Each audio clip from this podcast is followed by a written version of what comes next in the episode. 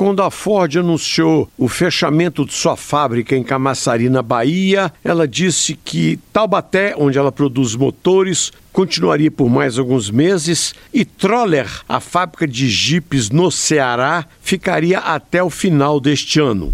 E surgiram então especulações de quem poderia comprar a Troller na cidade de Horizonte, no Ceará. Primeiro é importante explicar que a Ford não comprou a Troller por não saber produzir jipes, não. Ela comprou foi uma fábrica de incentivos obtidos do governo federal pelo seu ex-proprietário, Mário Araripe. Claro que depois que a Ford assumiu as operações, o Troller ganhou muito em qualidade. E então, como essa fábrica do Troller continua gozando de incentivos fiscais do governo federal, pode aparecer um empresário interessado em adquiri-la, pois o segmento Jeep SUV é um nicho atrativo do nosso mercado.